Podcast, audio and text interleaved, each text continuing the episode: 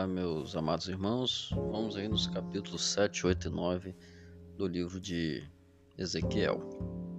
Este capítulo 7 fala de juízo, de acordo com o verso 3, o juízo é pessoal. Não vai adiantar dizer eu não sabia, eu não conhecia, eu não estava lá. Não vai adiantar. Cada um será julgado de acordo com os seus caminhos, suas obras, Cada um deverá assumir a responsabilidade por seus atos. Alguns podem dizer: Deus é amor, e por isso ele não vai julgar. Sendo Deus amor, nada de mal vai nos acontecer. Afinal, Deus é bom. Esse não é um ensinamento bíblico. O verso 4 diz que Deus não terá piedade de julgar todas as pessoas, ou seja, Deus não deixará por sua piedade de cumprir os seus juízos. O verso 16 nos alerta para as consequências futuras e finais de uma vida distante dos ensinamentos de Deus. Tristeza, dor e muito sofrimento. O capítulo termina enfatizando que, mediante os juízos de Deus, as pessoas saberão que Ele é o soberano Senhor. Amigo, Hoje é tempo, é o tempo oportuno para fazer as pazes com Deus. Não perca esse tempo. Volte-se para Deus e aceite-o como seu Senhor. Ezequiel capítulo 8 apresenta quatro cenas marcantes, cada uma das quais revela pecados de Judá. Essas quatro cenas são descritas respectivamente nos versos 5 e 6, 7 a 13, 14 e 15, 16 a 18. O, que Ezequiel viu? O profeta viu um ídolo que provocou o ciúme de Deus. Viu também a adoração de animais como parte de culto espiritualista. Ezequiel viu Tamuz, Deus sumério, que morria e voltava a viver todos os anos. Uma falsificação grosseira do Messias que morreria e ressuscitaria. E finalmente o profeta viu a adoração ao sol.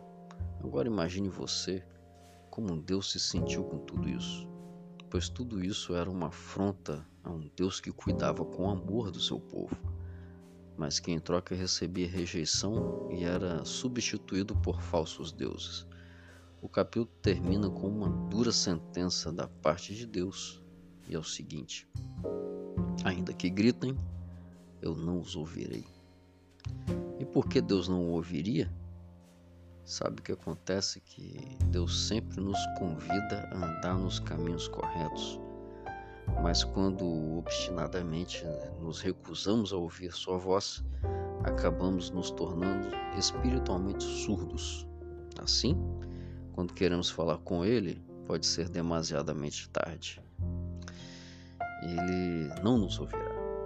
Por isso, hoje é um momento oportuno momento certo para ouvir a voz de Deus. No capítulo 9 é uma visão é, histórica e também escatológica, ou seja, se refere a um evento histórico, a destruição de Jerusalém por parte de Nabucodonosor, mas igualmente aponta ao tempo do fim, mostrando a preservação de um remanescente e a destruição dos demais é, aqueles que se recusaram a ouvir a voz de Deus. O verso 2 faz referência a seis homens.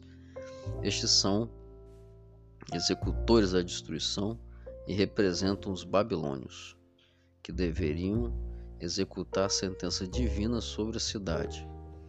Outro verso-chave é o número 6, que na aplicação primária marca o encerramento do tempo da graça para Jerusalém. Deus havia esgotado os recursos de que dispunha para apelar ao rebelde Israel. Seu poder repressor seria removido, os invasores caldeus, os exércitos deles executariam a sentença. Matai a velhos e a jovens. Começariam pelo santuário onde se haviam concentrados ofensivos pecados do povo. Essas cenas se repetirão nos últimos dias.